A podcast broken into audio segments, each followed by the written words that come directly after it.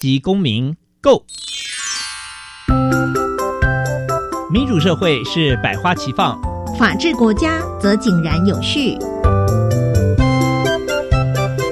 用心沟通，相互理解，以理思辨，相互辩论。欢迎收听《超级公民购》。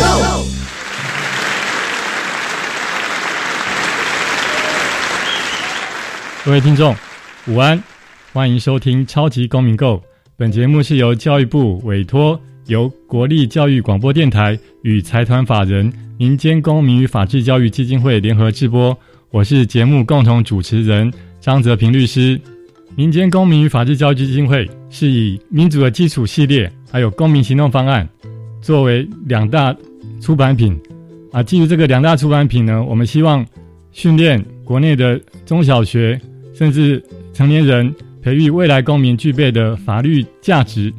跟思辨的能力啊！希望我们下一代有能力积极的参与并关心民主社会的运作。基金会也关心辅导管教的问题，发展相关论述跟出版品。除了每年固定举办全国公民行动方案竞赛，也鼓励教师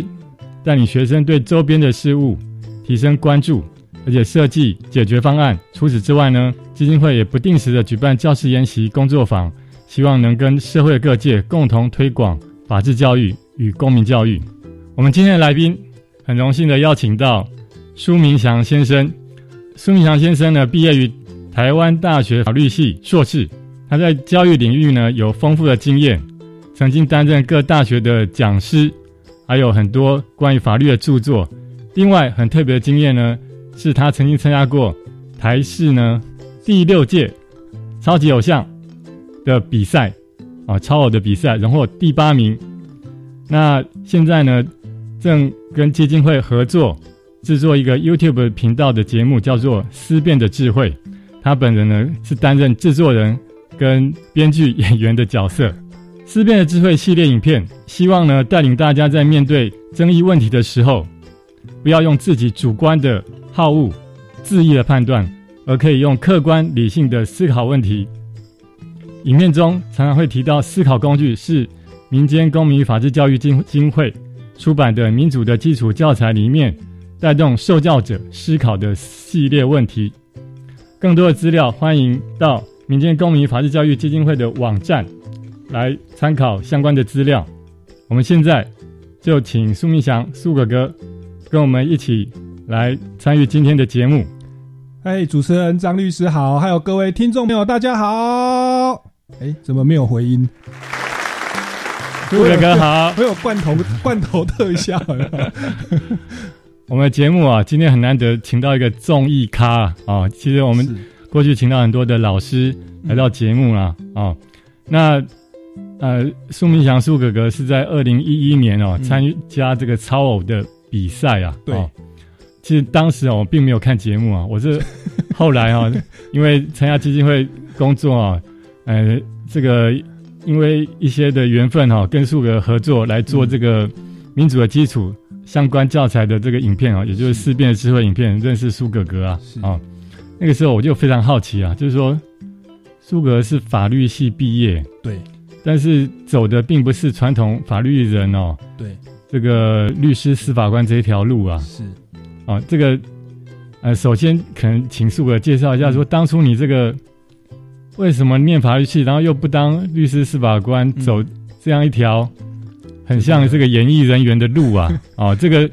过程啊，心路历程啊，想法啊，可不可以跟我们分享一下？我刚来来录我们教育广播电台的路上，因为这边的位置刚好是建国中学对面。我走到那个建国中学南海路似曾相识哦，你的母校吗？回到 对，是我我以前是读建中社会组三年二班，对，所以我说周杰伦有一首歌三年二班是为我写的。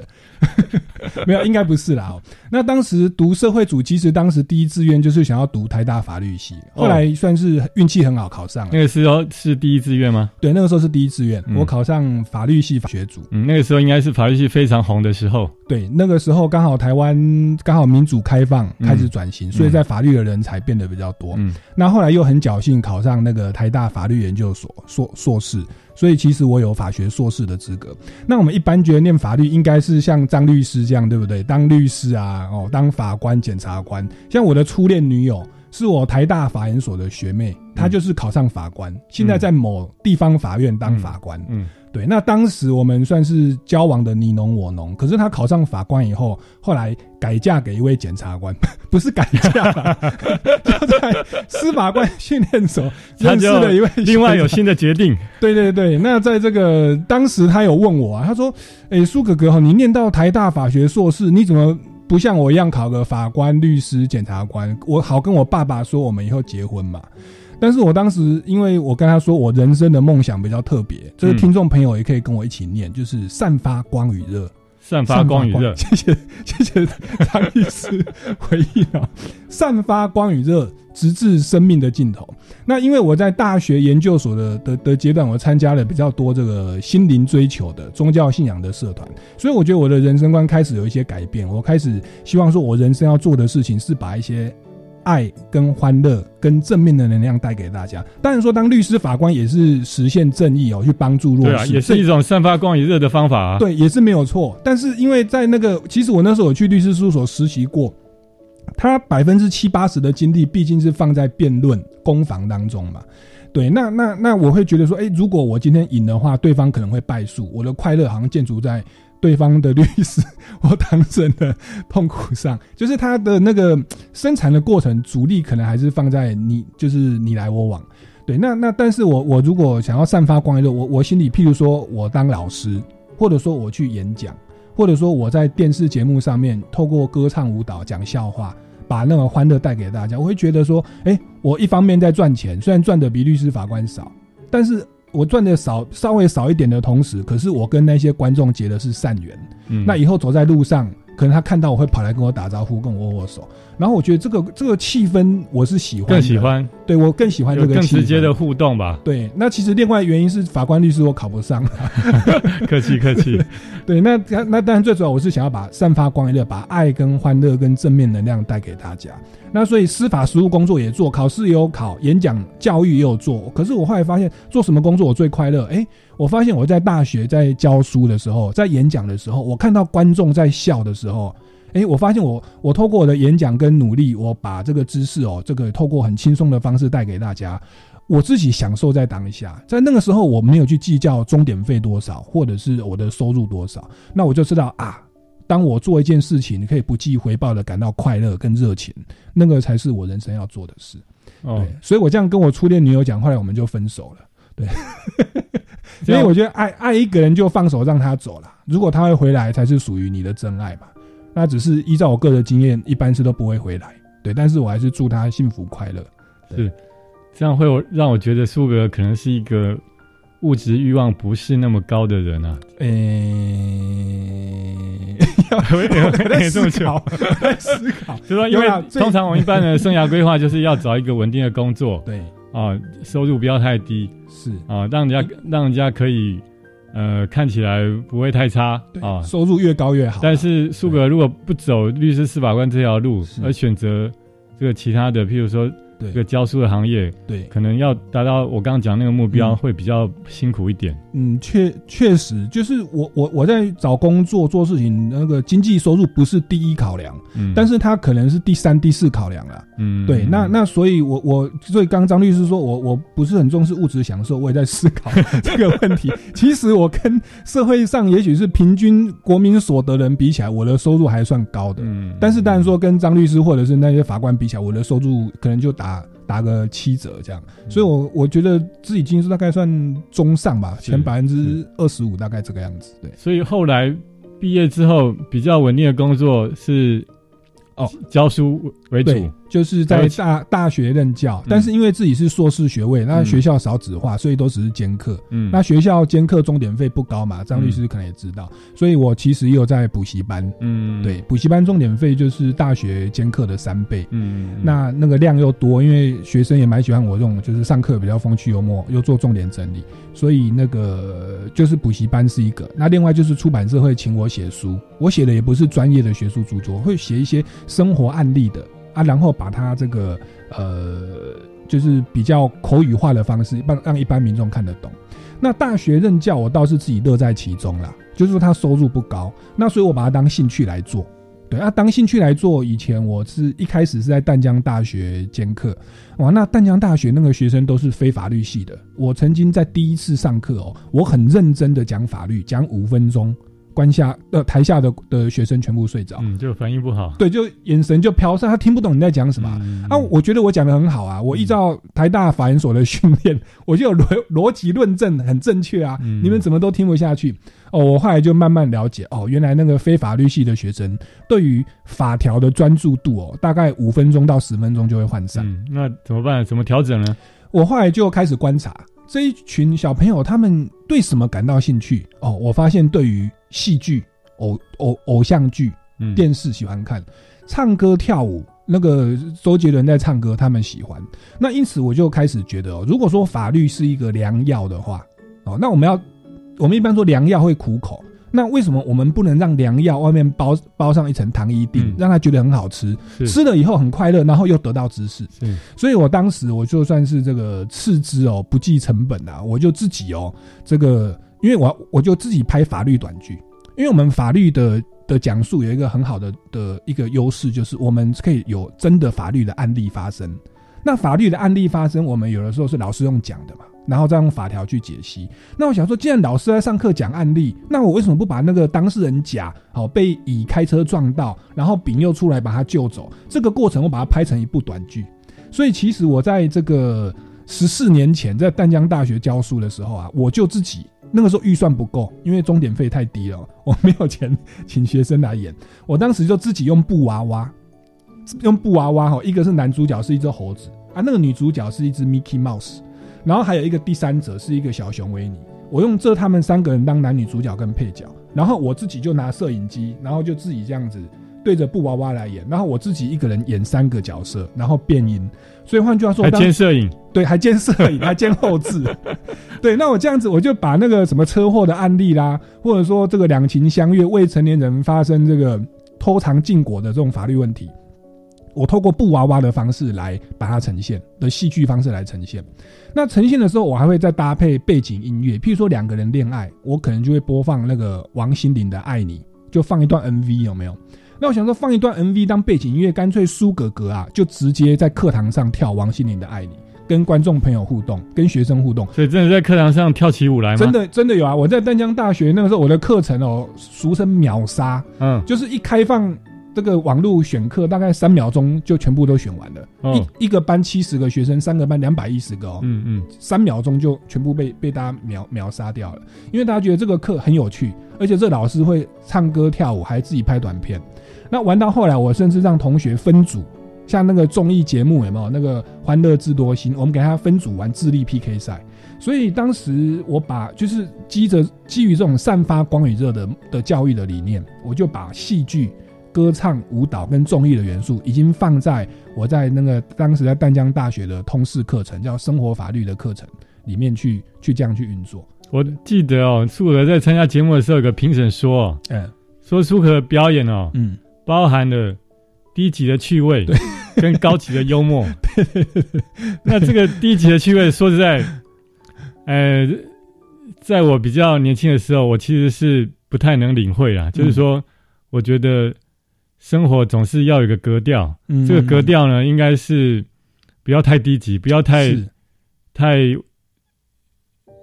品味太低。对，没错。但是渐渐，我我也觉得哦，就是说，你不管用什么方式，只要大概大家可以接受方式，让人家笑，是让人家欢乐，对，让人家觉得，哎，你很有意思。嗯哼，这个低级的趣味，又何妨呢？就不要到这个违法的程度啊，不要到伤风败俗被新闻局剪 剪掉的程度啦。那那那其实，因为像我跟张律师，我们算是读书人出来，那特别我还是走学界。其实我觉得知识分子哦，有的时候会有一种潜藏的那种自负，嗯，对。那我们会觉得我们比较高格调。那那那其实像。我我在教书的过程，我跟非法律系的接触，或者说我我慢慢的在二零一一年去台视超级偶像，哎，我发现其实我们台湾哦被民众所接受的，我们不能站在这个知识的象牙塔去本位思考。你看那个收视率很高的哦，其实都是本土剧。讲台语的，而且讲一讲还蝙蝠侠会出现 在在里面弄弄，然后再飞走，就是非常让你瞠目结舌的剧情，但是又没有达到违法或者伤风败俗的程度。嗯，那那那我们今天我们如果良药要苦口嘛，我们我我我们也可以发表论文，我有期刊论文在马汉堡大法官的注册论文集也有啊，可是那个文章的点阅率跟它造成的社会影响力。可能就会呈现一种反差，所以，我我我觉得，我我从事教育界或从事演演艺圈，我觉得我要做的就是，呃，放下这个所谓的这个本位的思考，我我让一些真的有用的智慧，用很平易近人的方式或通俗的方式，或者说这个非都会区的乡亲或知识水平，这个也许不知道硕博士或甚至没有在大学的程度，但是我们可以把可以把正确的这个法律的观念或者是思考的一些原则。去带给大家，那我觉得这或许是像我这种就是不是很有学问 的人哦，然后个性又比较喜欢制造欢的人，可以在台湾做的一些小小的事情。我想放下本位的思考，这个不容易啊。嗯，这个有些人一天到晚想的都是自己熟悉的东西啊。啊，你要跳出自己熟悉的东西，然后要让人家觉得有趣好玩。对，这个其实是要下蛮多的时间跟功夫啊。是啊，是啊，嗯嗯，对对，那。刚刚讲的是这个苏尔在学校做这个讲师的部分呢。嗯，那我很好奇啊，那个二零一一年啊，到底是什么样的因缘哦，让你 觉得说你可以去参加超偶，然后一连又参加了好几次，然后还得第八名？是。这个中间的那个力量是哪里来的？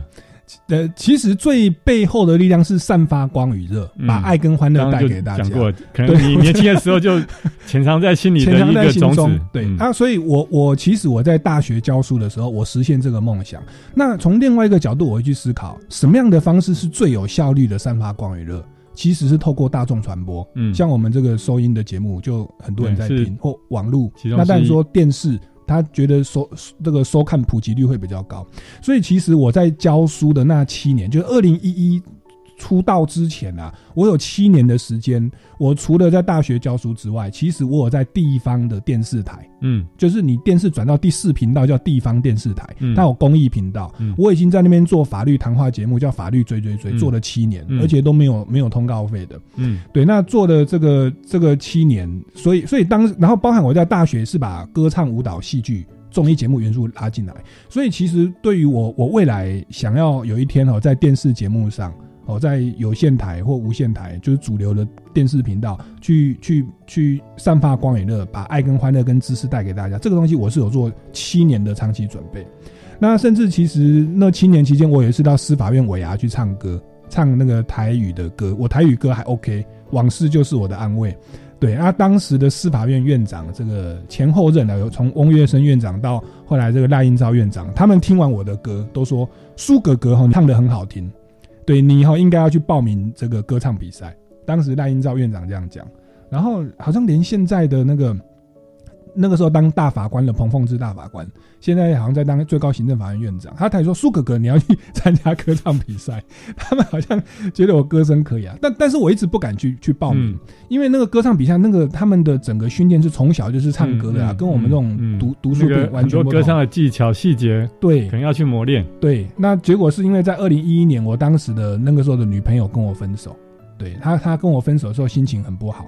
那我就想说，然后刚好二零一一有一位这个叫做蹦蹦哥的选手，他就是唱蹦蹦蹦啊，唱的不是很好，可是很好笑，结果过关了。嗯，那我当时想说，哦，是可忍，孰不可忍，对不对？我这个我怎么说也是在尾牙唱歌，院长还觉得不错的。那我想说，我就去报名超偶。那我我我当时我的计划是说，能够在海选哦，在台上唱完。就算被淘汰也没关系，我留下一个美好的记录，以后我的告别式哦可以拿出来播放。我说，哎、我还上过台视的超级偶像哦，算主流的节目，当时是这样的心态。那那结果去比赛的时候，可能哦，这个那那那那一群评审老师觉得，哎、来参加歌唱比赛都是一二十岁的年轻人。好，都这个可能知识性或谈话口条没那么好，但是很喜欢唱歌。啊，怎么会忽然有一个长得有点像九孔的，其貌不扬，然后已经三十几岁了哦，头发又乱乱的哦，然后老老的一个老师哦，要来参加歌唱比赛，所以我我我觉得当时的评审老师是觉得很特别啦，或者说可能觉得尊师重道，不好意思让我被淘汰，就可怜我，哦，就让我过关。然后但某个程度也是我当时在海选的那个表现算是蛮好笑的，嗯，我看过那个苏哥哥海选的那一个那个 YouTube 的影片啊。那事后我会想哦，说点阅率三十几万嘛，到目前 对还还不错，还不错，算比那苏哥哥在那个表演的现场，其实不只是唱歌啊，哎那前面还讲一一小段话。对那通常啊，我们要讲一小段话，让人家觉得好笑，其实都觉得不是那么容易啊。你那个一小段话有经过一段设计吗？有那一段那那段自我介绍一分钟，笑点大概四五个点，我差不多准备了七年。对我准备了七年是说，从我开始在大学教书，然后再到处去演讲，我我累积了一些自我介绍的一些好笑的地方，嗯嗯我把它浓缩在那一分钟。是所以真的台上一分钟，台下七年功。然后说台上十分钟，台下十年功啊。对，哦，原来如此。对其实其实我看起来蛮好笑，一分钟竟然要 经过这么多岁月的累积呀、对啊，像像那个在教我，我有一个自我介绍，我就说，哎、那个我有个学生哦，说苏哥哥你长得很帅，长得很像一个人，哦，大家看一下像谁啊？哦，像九孔。对，那这个大家就会觉得，哎、蛮有反差，蛮好笑的。对，虽然说主持人都没笑了，就是就是说，就是真的有学生这样跟我讲说，老师你长得很帅，你很像一个人。我说像谁？他说像九孔。对，那他可能觉得九孔很帅啊，但是在节目上讲，他会觉得，哎、九孔好像应该是这个不是很帅，可是学生却说我很帅，像九孔。那也很多人说我像九孔。那也就是说，那种那些东西，那些笑话梗是在一些演讲当中去实证，是哎、发现观众是会笑的，我就把它浓缩哦到这个电视节目上去去呈现。对然后我还很好奇哦，就是后来你参加比赛哦，那个中间这个唱歌跟讲话的那个比例哦，后来嗯，我甚至觉得可以说有点失控啊，就是说我觉得你讲话讲太多了，但是那个讲话的效果竟然那么好啊，就是说那你怎么敢这样子设计呢？因因为我知道我唱歌唱不过人家啦，所以有一次有一首歌叫《男人不该让女人流泪》，我直接把 A 段喽，我就改成全部都是口白，我直接在讲我的告别感言。因为我我当时没有梗了，时间不够，无法准备一些唱歌跳舞的特效。我想说，我我与其认真的唱歌会被淘汰，那我干脆就当成我已经被淘汰了，我讲口白，讲出我人生的梦想，嗯我讲出我以后要做的事情。那结果因为太太前无古人后无来者，评审说太有创意，又让我过关。哦，对，那那就所以算发挥自己的长处，应该是说 隐藏自己的弱点，发挥自己的长处。对对对对，这个我想很多做人做事，这个在日常生活上可能每个人也应该是要这样表现才会比较得到那个加分啊。对在职场上，然后在选秀比比赛，其实也要懂得这样子。嗯，对。对啊，那个苏格就是这样一个那个综艺咖跟是。一个 那个法律专业的训练哈，所以让我们在做一个法治教育的影片的时候，会想到苏格格，因为苏格格这个表演啊、演讲啊，哦各方面有都有相当的经验呐、所以哦，这个我们在之后做这个法治教育的影片的时候啊，嗯哼就很快就想要请苏格格来帮我们了、哈、哦。是那呃，这段节目我们先到这里哈、等一下我们进段音乐，再来哈、我们会谈一下制作那个 YouTube 影片的过程。好。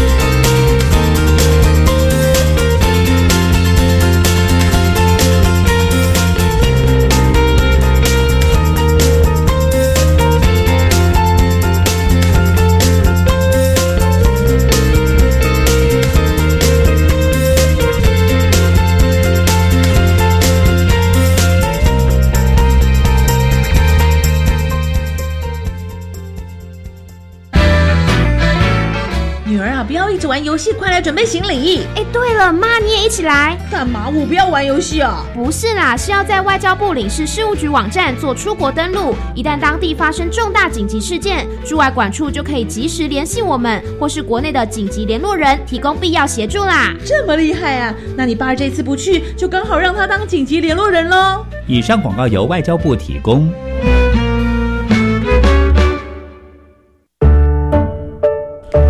好，我是咪咪妈妈。我的孩子目前在念幼儿园，我觉得准公共幼儿园能够减轻家长每个月的负担，然后能够提升幼儿园的品质，有政府为我们把关，非常的棒。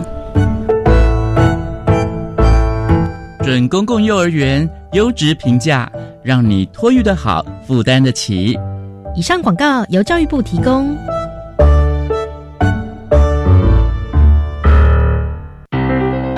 台湾人口老化，国健署打造社区营养推广中心，在社区扎根，推动高龄长辈的营养风险筛检，提供营养咨询服务，希望让我们的老宝贝吃得下、吃得够、吃得对，也吃得巧。现在开始，社区营养推广中心全台二十二县市全面启动，各地社区营养推广中心讯息可洽询各县市卫生局。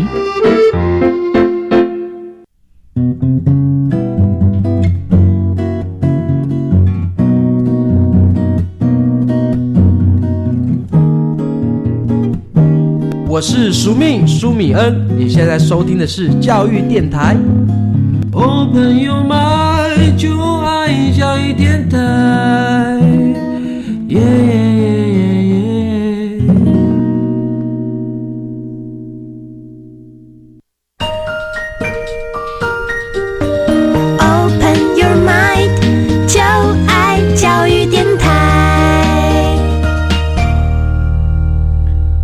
回到超级公民购。呃，我们今天的节目呢是跟苏哥哥苏明祥先生分享拍摄基金会的思辨的智慧影片的一些相关的心得哦。嗯，那在这里，我想再问苏哥哥一下，就是说过去你推广这个法治教育的过程哈、嗯，面对这个一般非专业法律人的这个法治教育的时候啊，你觉得有没有在这个宣导这个呃法律知识上哦，有一些比较困难的地方？有，就是因为我我我自己是法律训练训练了七年，然后硕士毕业，所以我我们念法律的会很习惯 在法律的思维里面，然后用法律的专有名词去去解释或论证法律的用语。那我们自己会讲得很开心，觉得哇这逻辑真棒。可是对于一般民众而言，会说你在讲火星文 你是在讲什么？我我举个例子哦，譬如说这个刑法二百二十七条，就我刚刚讲的未成年人发生性行为。那我们目前，我我我假设我现在我在上课哦，各位听众你来听，我就开始讲这个这个概念。我说啊，刑法二百二十七条规定，这个呢，行为人与未满十六岁的发生猥亵的行为，OK，处这个假设五年以下有期徒刑，或三年以下有期徒刑。那这个如果是与未满十四岁的哦发生性行为的话呢，哦处十年以下有期徒刑。那各位听众朋友，你听我这样讲，你会觉得说我在讲什么？什么是性行为？什么是猥亵的行为？那我就开始解释哦，什么叫做猥亵行为呢？所谓的猥亵行为是指刑法第十条性行为的七种类型以外，其他足以刺激、兴奋、满足性欲，哦，并且会使一般人感到羞耻或厌恶。而不堪呈现于众的行为，再听下去没有很难听下去了都听不下去了。所以，当听众朋友你在听我这个大法官解释哦，对于猥亵哦，什么是猥亵这个专有名词的解释的时候，哎，我们做出大法官解释很认真讲，了没有？连我们张律师都要听不下去了，感觉好像在听那个般若波罗蜜多心经阿秒多罗三藐三菩提那种概念啊。所以我后来发现，哎呀，这样讲哦，那些非法律系学生哪受得了？所以我就想说，OK，我就用布娃娃，一个是猴子，一个是米老鼠。那两个人呢就开始讲话，说：“哎、小茹啊，你今年哈，我就介绍说他今年国三，未满十六岁。”那两个人就跑去这个约会，约会约会呢，那个猴子呢就找了他的女朋友到家里，然后两个人就拥抱接吻，然后呢，我画面就带开，然后就天雷勾动地火，一发不可收拾。那在这样的时候，我们透过这种案例，譬如说拥抱，或者说这个所谓的爱抚，OK，或者说是这个身体的接触，这个东西一般民众会比较有感情的。他说：“哦，OK，这个就叫做猥亵的行为。那那这个猥亵的行为，你你不只用文字去呈现，你还透过画面哦，透过戏剧去呈现，它就会非常的具体，它就可以直接去说：哦，原来你刚刚大法官解释讲的那个阿苗多莫三角三菩提，原来就是拥抱跟。”做爱做的，或或者说这个摸一些身体的隐私部位，他就可以直接的这样理解。对，那这样子我在介绍刑法二百二十七条，人家才听得懂。对我有类似的经验，就是说很抽象的条文或者很抽象的法律理论，我们法律人哦，只要能找出一个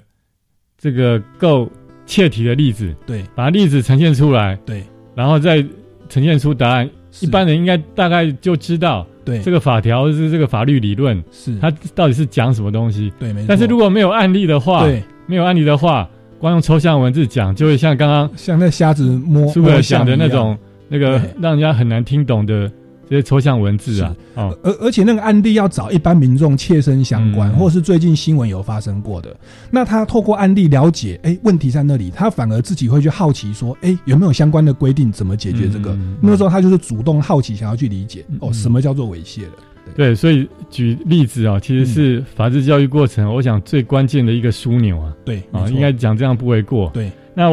我们基金会哦，有一套教材叫做。民主的基础啊，嗯，这个民主的基础，它是分权威、隐私、责任、正义四个主题。嗯哼，那在这个小学、国中、高中都有环绕着这四个主题的这个教材。嗯哼，那每个教材其实它都是举这个学生他身边可以理解的例子，嗯哼，来阐扬是。这些抽象的这个权威、隐私、责任、正义的这个概念的啊。那这一套教材在这个法治教育基金会其实推广已经很久了哈，但是因为一直以来我们都是用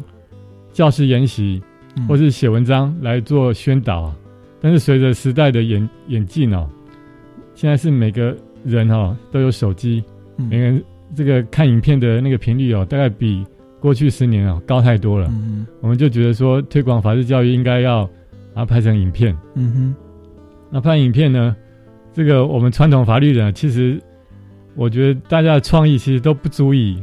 这个让一个影片很生动，所以我们当初就是想说，哎，苏哥哥这个综艺咖可能可以帮我们这个带一些新鲜的点子啊，哈。是。那所以当初呃，我这边也跟苏哥讨论很多这个关于这个民主基础它基本的一些内容啊，希望能可以在影片中呈现。嗯嗯。那那是我接触这个民主的基础之后啊，嗯，因为我觉得它跟过去法治教育的这个教材的内容或是方法有什么不一样的地方，跟我们分享一下。好，我觉得这个民主的基础哦，它比较偏向于原理原则，就它在本质上它也是抽象概念，就像我刚刚那个刑法二二七条，它也是一个抽象概念。但是我们一般在我之前我在做法治教育，是透过案例，然后去介绍现行的法律。为如何如何，但是我们现在民主的的这个基础的思考工具不是这么一回事，它也是透过案例没有错，但是呢，我们去解决这个案例的的方法，却不是引用目前台湾的现行法律，而是呢去引用一套这个算是美国进来的一个公民的思考的一个逻辑的步骤，那这个东西比较像是一种呃抽象的理论或原则，那这个东西我觉得哦，它跟我们目前的现行的法律的。的这个现行法的宣导，我觉得甚至哦会比现行的法律更有价值、更有意义。为什么？因为一个案例，譬如说我刚刚讲二百二十七条与未成年人发生性行为，我我如果透过这案例，我只是介绍刑法二二七条怎么规定，呃，然后怎么去解决，那民众懂得二二七条，那你懂得刑法二二七条，它其实只能解决这个案例而已。对，但是我们的思考工具不是这么一回事。我们透过呃未成年人发生性行为，可是它所引申出来的是所谓的匡正正义的思考工具。那匡正正义的这一套思考工具，它你如果学好了以后，你以后不只是拿来面对与未成年人发生性行为的法律问题，你同时可以拿来面对 OK 有人违规停车怎么办？嗯，呃 OK 有人这个收受贿赂怎么办？或者车祸撞伤人，对，要怎么样赔偿？嗯，所以这个原则它是一法通万法通，像打嗯通任督二脉一样，它可以适用在日常生活当中所有的生活案例。那我可以再举个例子啊，譬如说我们这个上次呃第四集啊、有有啊第五集有拍说这个呃选举班上的风纪股长，嗯，该怎么选？对，该怎么选用什么原则？对，啊，选风纪股长或班代是学生有关的嘛？那我们透过这个案例，我们去引申出说，OK，我们在判断一个职位，然后选举什么样的人去担任这个职位最合适，要判断哪些东西，他们优缺点为何，这个职务的特性是什么？那这个东西我们学好之后，我们不是只能适用在班代或风纪股长的选举哦。你看，我们年底要选县市长、县市议员，我们录音的时候，对，还不到选举的时间，是啊，十一月二十四号是选举的时间，对，那那哎、其实我就说，我我就在我 FB 分享说，哎、我我我们这个影片所介绍的思考工具，其实是可以帮助大家在我们的政治选举，甚至说在财团法人、社团法人的这个董事长的选举里面，哦，福人社的选举里面，去判断，哎、这个人是不是人，或者在这个公寓大厦里面，谁适合担任主委，谁适合担任监委。我觉得这个思考工具通通用得上，所以它有一法通万法通的这种功效，所以我觉得非常值得，比甚至比现行法律都还要重要。在我过去哦接触法治教育的各种相关的团体哦，嗯，我发现那个法治教育大概有三种领域啊，一种就是一般的法律常识，介介绍呃各国现行条文的，是。啊，这是一种；因为第二种是位阶比较高，就是介绍宪法的知识、嗯。宪法价值。这个我看在美国好像不止一个基金会在宣导宪法的相关教育。那我们国家在那个司法院大法官，他有一个单位哦，他常常把大法官的解释文写成比较白话的嗯这个文章，让一般大众可以懂。这个可能是宪法教育的部分。嗯那另外呢，可能就是我们刚刚讲的，就是说在宪法之上，其实有一些这个基本的价值啊，嗯哦，就是刚刚讲的权威 authority，嗯啊是什么意思啊？啊，或是正义是什么意思？嗯这种抽象的价值啊，其实它可能本来就存在于我们每个人的脑海里面，只是说，呃，没有经过特别的宣导、对。教育、讨论，嗯哼，这样的观念哦，并不会很明显的在我们心里面存在。没错。但是经过这个教材的不断的讨论啊，对。啊，这个宣导啊，啊，那个那个受教者中间的这个思考啊，可能让这个相关的基本概念哦，嗯更凸显出来，没错，让大家了解它的内容。对，嗯，其实我也可以可以可以再再讲一个，就是那个思考工具，我最近也是也是用到，就是活生生运用在这一群学生的身上。就是像我我最近又拍一集叫做呃分配正义的问题。对，那那那就是我们的案例是说，冷气机呀、的费用应该谁来分担？对，那就会去思考说，OK，我们要怎么样分配这个负担？那后来发现他介绍出来的这个思考工具，诶，可以适用在哦这一群演员的真实生活中，嗯怎么一回事啊？因为我们通常拍一部戏大概四个演员，可是我们这个戏的里面的演员班底哦，有差不多七位，所以就某个程度我。我是制作人哦，我还要去分配说我要如何兼顾不同的演员都有上来这个演出的的公平的机会。那我想说，哎、我怎么分配嘞？我发现就有把这个、分配正义的思考工具运用进来，我就开始去思考说，哎、这七个学生哦，谁的比较需要这个演出费？他的需求为何？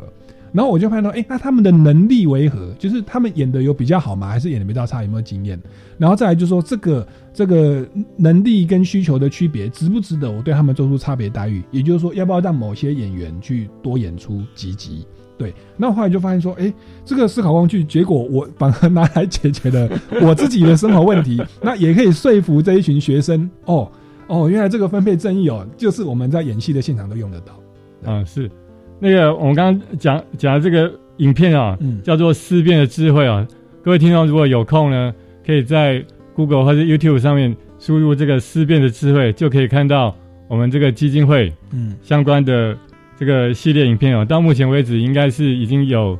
呃呃六集集，对，好，那等一下时间呢，我们可以再跟苏友分享一下这个拍摄的这个过程哦，还有一些创意哦，嗯嗯是怎么样发想哦，让这个影片看起来不会那么枯燥啊。好啊，嗯，好好，等一下这个音乐结束，我们再回来，谢谢。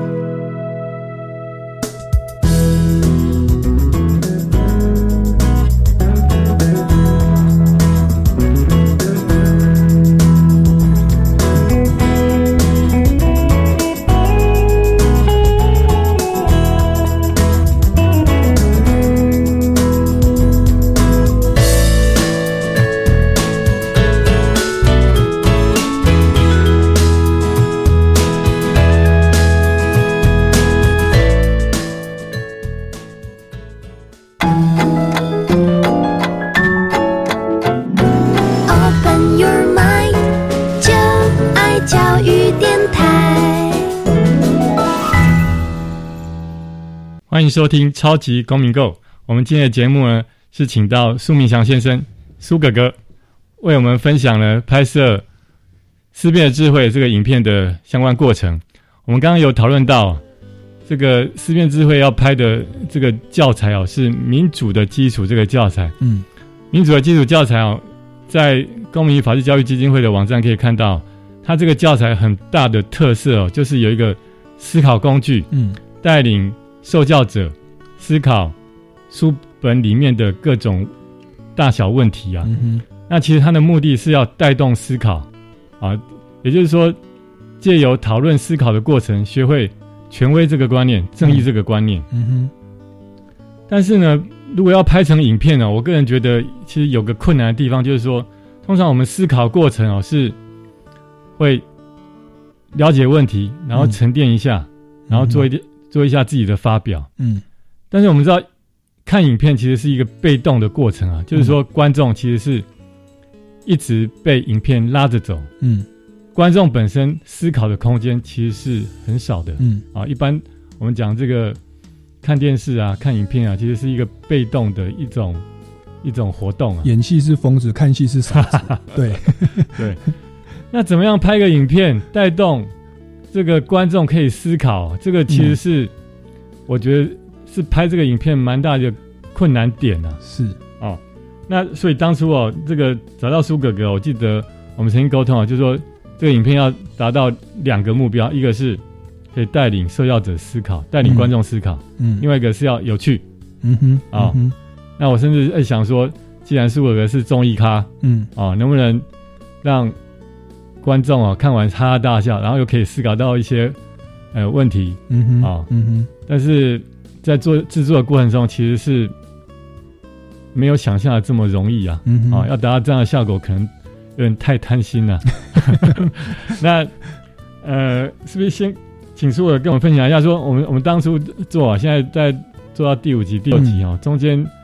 你这个拍摄方法的这个过程的想法的转变哈、嗯，跟我们分享一下。好，这个影片哦，其实其实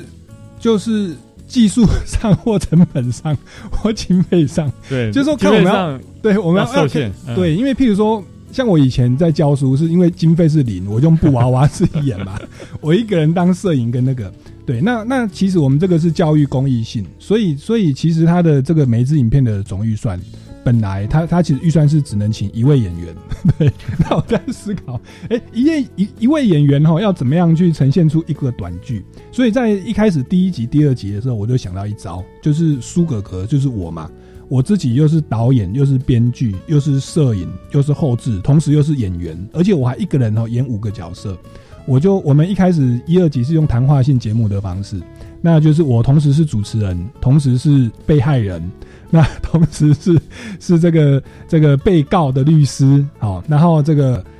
同时又是那个第三方扣印节目在外面的一个专业人士。那我们透过这种方式，那那其实也蛮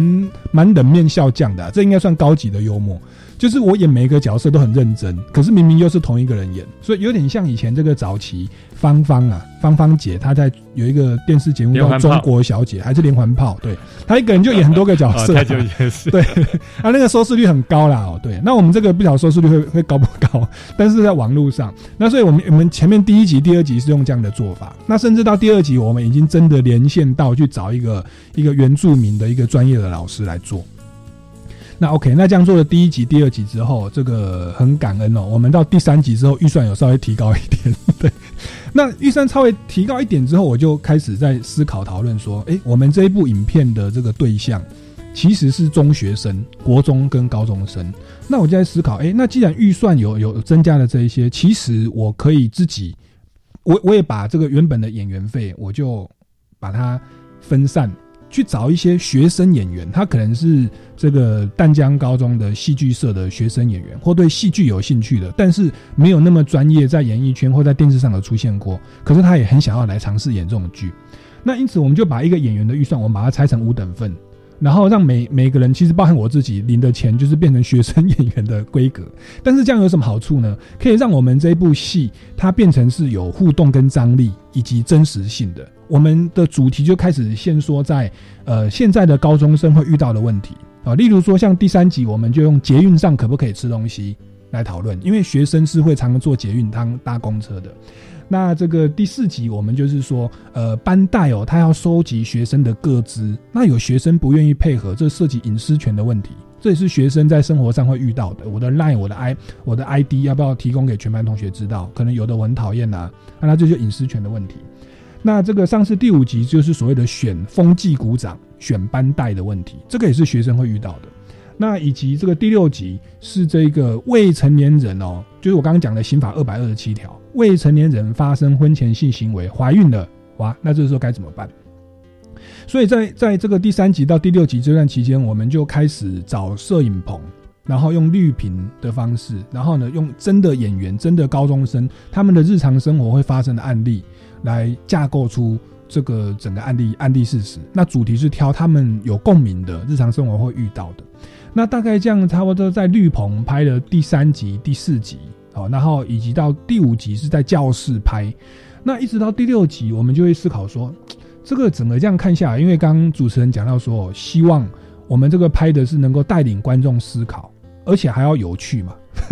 那我们做的第一集到第五集，我们慢慢 OK 了解这个思考工具怎么运作，开始跟这个摄影剧组啊、演员有默契了，我们就开始要想说精益求精哦，在既定的预算之下，我们怎么让它更好？所以后来到第六集，我们刚好这个主题也蛮好发挥的，是未成年人哦，未满十六岁发生婚前性行为，我们就想说，我们也这个采取这个电视剧这种八点档的这种剧情。以及那种镜头的取景的方式，包含背景音乐，让它有一点戏剧张力，又有点好笑。对，那透过这样的方式，那结果第六集出来，呃，好像不管是基金会，或者是包含我有去问那些演员哦，以及演员的朋友，嗯，他们自己都觉得说，哎，这集还拍的还不错。哦，那这个时候就牵涉到一开始我在 抄我的那个，刚张律师所讲的，我们有高级的幽默。也要有通俗的趣味，不要说低级。我们要有通俗的趣趣味嘛。今天我们的那个 T A 就是我们的受众的对象，既然是锁定，我们要对中学生去宣导。我们不能在自己的思考工具的这个理念里面里面，我们都是律师或法律人嘛，还想说，哎，我这影片这样拍，你们为什么都不看？我们应该反过来说。哎，学生哦，他对什么东西有兴趣？OK，他们会看本本土剧，他们会看一些有一点洒狗血跟戏剧张力的，又有点好笑的哦。那但是没有到伤风败俗的程度。然后呢，再慢慢的去带到思考工具。那在这种方式，他们起码第一步他愿意觉得有趣去看，而且他觉得好看，他自己愿意去分享。对，那后半部他才会慢慢去说，哎，你的这个思考工具还哎，好像讲的蛮有道理的哦。那他们会，其实现在我跟那个演员们在讨论，他们已经跟我说：“苏哥哥，你把那个那那那四本的教材拿来，我们想要自己去选择思考工具，适不适合这个案例哦？”所以，其实，在跟演员拍戏的过程哦，他们自己就已经在学习思考工具了。嗯，哦，那然后他们怎么拍出来，加入他们的语言。就是他们所接受的一些话语，譬如说，我们的台词里面就有有一句话，就说：“哎呦，你这样一个人哦，会不会孤单寂寞觉得冷？”他们说要加这句，我说“孤单寂孤单寂寞觉得冷”，这个是一句成语嘛？他说他是一个一个口语，现在年年轻人会用的话，年轻人会用的话。哎，我要跟大家报告，这还是我第一次听到，这个是一个成语哎。OK，三只小猪，OK，或者说什么？那那我跟他们沟通的过程，我会讲说。我也会讲一些成语。我说你这样子实在是怎么样？我就忽然就会成语。你可能都是用四四个字的。对我都用四个字成语，因为我们那个年代这个建中哦，我是第一名毕业，那个国文造诣不错。他说：“苏哥哥，我们年我们年轻人没有在讲这个的啦。甚至我那个台词说，我们学校要装设冷气。他们说，老师，我们没有在讲装设冷气，我们没有那么饶舌。你们是哪个年代的人？我们都说装冷气，或者说吹冷气。”就好了，嗯，所以他们会帮我们把台词改成年轻人的用语，嗯，对，那那即包含年轻人的话题，年轻人感兴趣的东西，其实在这个过程当中，其实我要叫他们老师啊，嗯，他们让我的心智年龄哦下下降，以前我我我在教大学的时候，我觉得我是大学生，我跟他们 OK，我学了王心凌的《爱你》，学了杜德伟的《脱掉》。当时流行的歌曲，那我现在我在拍这个戏，我也很开心，因为我说我人生是散发光与热。其实到后来那个演员的预算，我还会请他们吃饭，我甚至会脚本会议，我会邀学生来，那我们的预算是没有脚本会议的这一个栏目嘛？嗯，对，是你自己吸收。所以其实我的演员费比他们还低，因为我的演员费是是等于是拿来当这个脚本的预的的的脚本会议的的吃饭的钱。对，那可是在这个过程当中，我自己觉得我得到很大的快乐，我得到很大的学习。嗯，我的年龄哦，从四十一岁变成四十岁变十四岁。嗯，对我，那我在这当中，我我觉得哎，很很快乐。我觉得这是散发光与热，我把爱跟欢乐带给世间的理想的一个实现。其实，在这部影片当中，我看到这种真善美。嗯，对。当时我讲让我有点惊讶，就是说这个过程中啊，这个竟然。演员费都捐出来，他那个演员会变成很好的学生 哦，是他对我们开始对这个教材有兴趣哦。本来我想说这个演员啊，是不是接到一个苦差事啊？是哦，要在那边演啊，这个收入又不是很很多。对，啊，但但没想到说这个互动的过程啊，嗯，可能在法律的这个知识上也的确有收获。没错，嗯，没错。很感谢苏伟跟我们分享这个影片制作的这个过程啊，还有相关的心得跟细节。嗯，我有个同学哈，他自己拍影片，拍到让影片可以到电影院上市。哇！然后他告诉我们说，他觉得应该推广一种运动，叫做全民拍电影。嗯哼，就是每个人应该都可以啊，拿起手机来拍片。是啊，那我觉得拍影片这件事情哦，应该是现在社会有一个新的。很重要的表达方式啊，没错没错。那节目到最后，我们是不是请苏伟跟我们分享一下拍这个思辨的智慧影片的一个总结的心得？哦，那个说来话长，我可以讲到一个小时，一两句话，一两句话。我觉得，因为我的人生观还是散发光与热，是把爱跟欢乐带给大家。所以，其实，在拍这部影片，我觉得我是抱持着这样的精神，所以我自己乐在其中。当我例如说，把演员费给大家，或者说让那一群喜欢演戏的学生有舞台的时候，我看到他们的开心，我看到我们大家在脚本会彼此的讨论，我觉得那个快乐是无价的，是超过所谓的预算或者是人生的一些成就，这个是最大的收获。是对。那另外的收获就是，呃，自己在过去教法律的过程或拍这种法治教影片的过程，都着重在带到实定法，就是现行的，比如说刑法二百二十七条。那但是在这个过程当中，我为了要写这个脚本，我自己要去思考哦，我自己要去研究这个思考工具是怎么样。那包含我们的演员也一起来参与研究这个思考工具是怎么样。那结果因为拍戏的关系，我自己学到了思考工具，而这个思考工具居然可以。真的就运用在我们的日常生活当中，包含我们最近社区要改选主委跟监委，我就用这个去说服大家说谁适合谁不适合。那包含我们的演员哦，下一集换谁演，他们有的时候会资源分配不均，我说我们用分配争议来运作。然后我发现在这个过程，我们成为一个呃这个最好学生，然后可以运用到我们日常生活当中。所以真的鼓励大家哦，赶快上网哦，搜寻思辨的智慧哦，觉得好的话按个赞，再帮忙分享。对。再跟听众分享《思辨的智慧》这个影片呢，已经在民间公民与法治教育基金会的 YouTube 频道嗯播出了。嗯那我们希望听众呢，那个可以踊跃去点阅。那各位如果对节目或是基金会有任何的意见呢，可以到呃超级公民购粉丝团，或是民间公民与法治教育基金会的脸书专业啊